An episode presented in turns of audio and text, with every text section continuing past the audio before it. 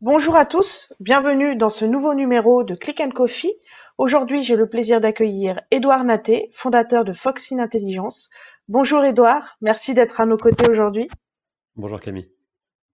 Alors, je vous, on vous accueille aujourd'hui pour parler un peu des nouveaux usages euh, de digitaux de, consommation et, et comment s'adaptent euh, les enseignes. Est-ce que vous pouvez nous expliquer concrètement depuis le second depuis ce second confinement ce que vous remarquez en matière euh, de nouveaux usages sur le commerce digital du côté des consommateurs en premier lieu? Alors, du côté des consommateurs, c'est un confinement qui est assez différent.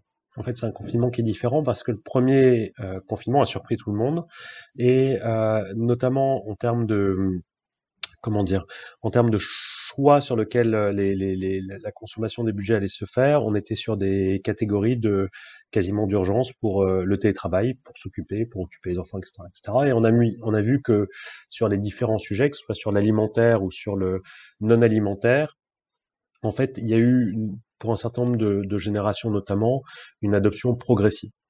Euh, sur le second confinement, c'est exactement l'inverse. On n'est pas sur des catégories qui vont être des catégories euh, de, notamment de, de, télétravail, parce qu'on est déjà équipé.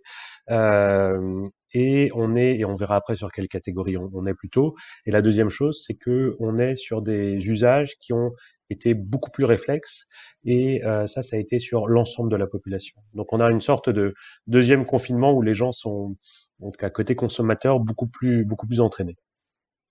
Et du côté des enseignes, est-ce qu'il y a eu une adaptation de, de, de fait entre ce, le premier et le second? Et est-ce qu'elles étaient beaucoup mieux préparées? Est-ce qu'elles ont mis en place de nouveaux, euh, de nouveaux canaux euh, euh, d'achat, par exemple? Voilà, comment, se, comment ça se matérialise? Alors, le, le, les, les, enseignes qui ont vécu un, premier confinement, notamment qui était dont le début était difficile, c'était notamment certaines enseignes d'e-commerce alimentaire, donc Drive, livraison à domicile. Il y a eu un certain nombre de il y avait deux types de difficultés. Il y avait des difficultés qui concernaient les approvisionnements, quelles sont les, catégories sur lesquelles il faut se stocker. Puis la deuxième difficulté, c'était comment est-ce qu'on gère euh, l'afflux de personnes euh, dans les dans les drives, comment est-ce qu'on gère la prise de rendez-vous, etc. Ça, ça a été très difficile, même pour certaines enseignes pendant les, deux premières semaines du confinement, et ça a été ça, a eu un impact assez fort sur leur, leur part de marché. Ce qu'on a vu sur, sur le, le, la deuxième partie de ce premier confinement, c'était justement tout le monde apprend à, gérer la situation. Dans le deuxième confinement, on n'a pas vu, on a vu une augmentation de 40% du non alimentaire euh, enfin de l'alimentaire pardon directement après l'annonce du, gouvernement. Euh, pour autant, on n'a pas vu de dysfonctionnement opérationnel. D'accord. Et sur quelle catégorie de, produits particuliers euh, euh vous disiez tout à l'heure que c'est pas les mêmes c'est pas les mêmes réflexes d'achat entre le premier et le second confinement. Qu'est-ce qui change concrètement et sur quelle catégorie ça se porte plus particulièrement? Alors, ce qui change, c'est qu'il y, a deux effets conjugués. Le premier, c'est qu'il y avait des achats, d'équipements qui sont plus nécessaires parce que les gens sont équipés.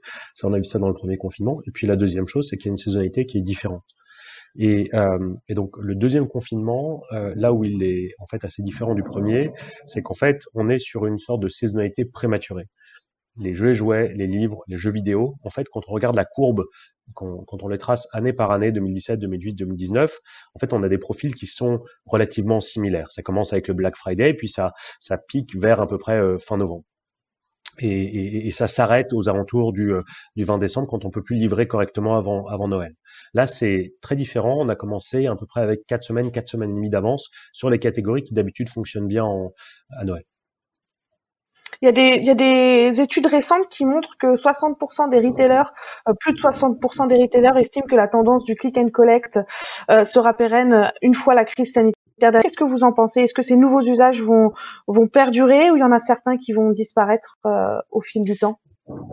Bah, le, le, click and collect, ça fait partie au fond des, de, des, des, usages, des usages pardon, qui trahissent la, la, la, la digitalisation du, et l'omnicanalité du, du, du, retail. Et il y a enfin, historiquement, il n'y a aucun moment où euh, le, le, le, le, soit la digitalisation euh, comment dire diminue, soit euh, elle euh, comment dire enfin pour trahir mon, enfin, pour dire pour dire autrement, euh, je, je, pense que euh, il n'y a jamais eu dans l'histoire du retail d'effets de digitalisation qui vont dans le sens inverse. Si ça s'est installé, si ça plaît aux clients, si ça permet euh, de, de, de, de, pouvoir euh, avoir une expérience en magasin qui est plus plus rapide et plus pratique, à ce moment-là, ça va se maintenir.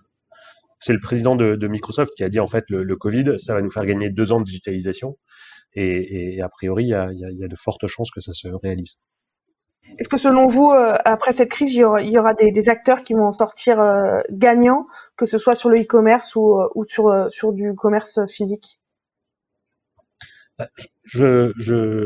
Même si c'est très difficile, j'imagine, à vivre en ce moment, pour pas mal d'acteurs, en fait, et surtout pour pas mal de nos clients avec lesquels on parle assez régulièrement, en fait, on se rend compte qu'il y a une partie dans la, dans la, dans la morosité globale, une partie de, satisfaction qui est que on a pu faire avancer des sujets, notamment de canalité, beaucoup plus vite dans cette période parce qu'on était on était on était poussé par le désespoir presque. Et, et, et, ça et ça pour beaucoup d'enseignes euh, ça a été un ça a été ça a été ce sera quelque chose de, de probablement de, de, bien. Le deuxième point c'est euh, on a vu dans les dans les dans les modes d'approvisionnement il y avait des projets de marketplace qui étaient partout. Euh, Maison du Monde Laura Merlin Castorama etc des projets de marketplace qui étaient euh, annoncés avec euh, avec des, des, ambitions qui étaient euh, euh, qui étaient peut-être mesurées au départ. En fait, on se rend compte que dans le, c'est ce qu'on nous on a observé pendant le confinement, la marketplace est le modèle qui est le plus résilient et qui fonctionne le mieux. Ben, typiquement, le deuxième grand gagnant probablement de ce confinement, ça va être les modèles en marketplace et ceux qui ont réussi à, à, à, à rendre leur modèle plus hybride entre du retail et de la marketplace. Enfin, le dernier point, sur la question est de se dire est-ce que le grand gagnant dans ce genre de situation c'est Amazon? La réponse en France elle est plus, beaucoup plus nuancé que ce qu'on peut voir dans d'autres pays comme l'Angleterre ou l'Allemagne.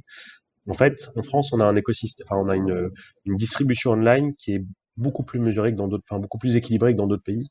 Et on voit qu'il y a pas mal d'enseignes, euh, notamment des Mano Mano, des Back Market, des C1040, des Rakuten et autres, qui, qui, qui s'en sortent plutôt pas mal.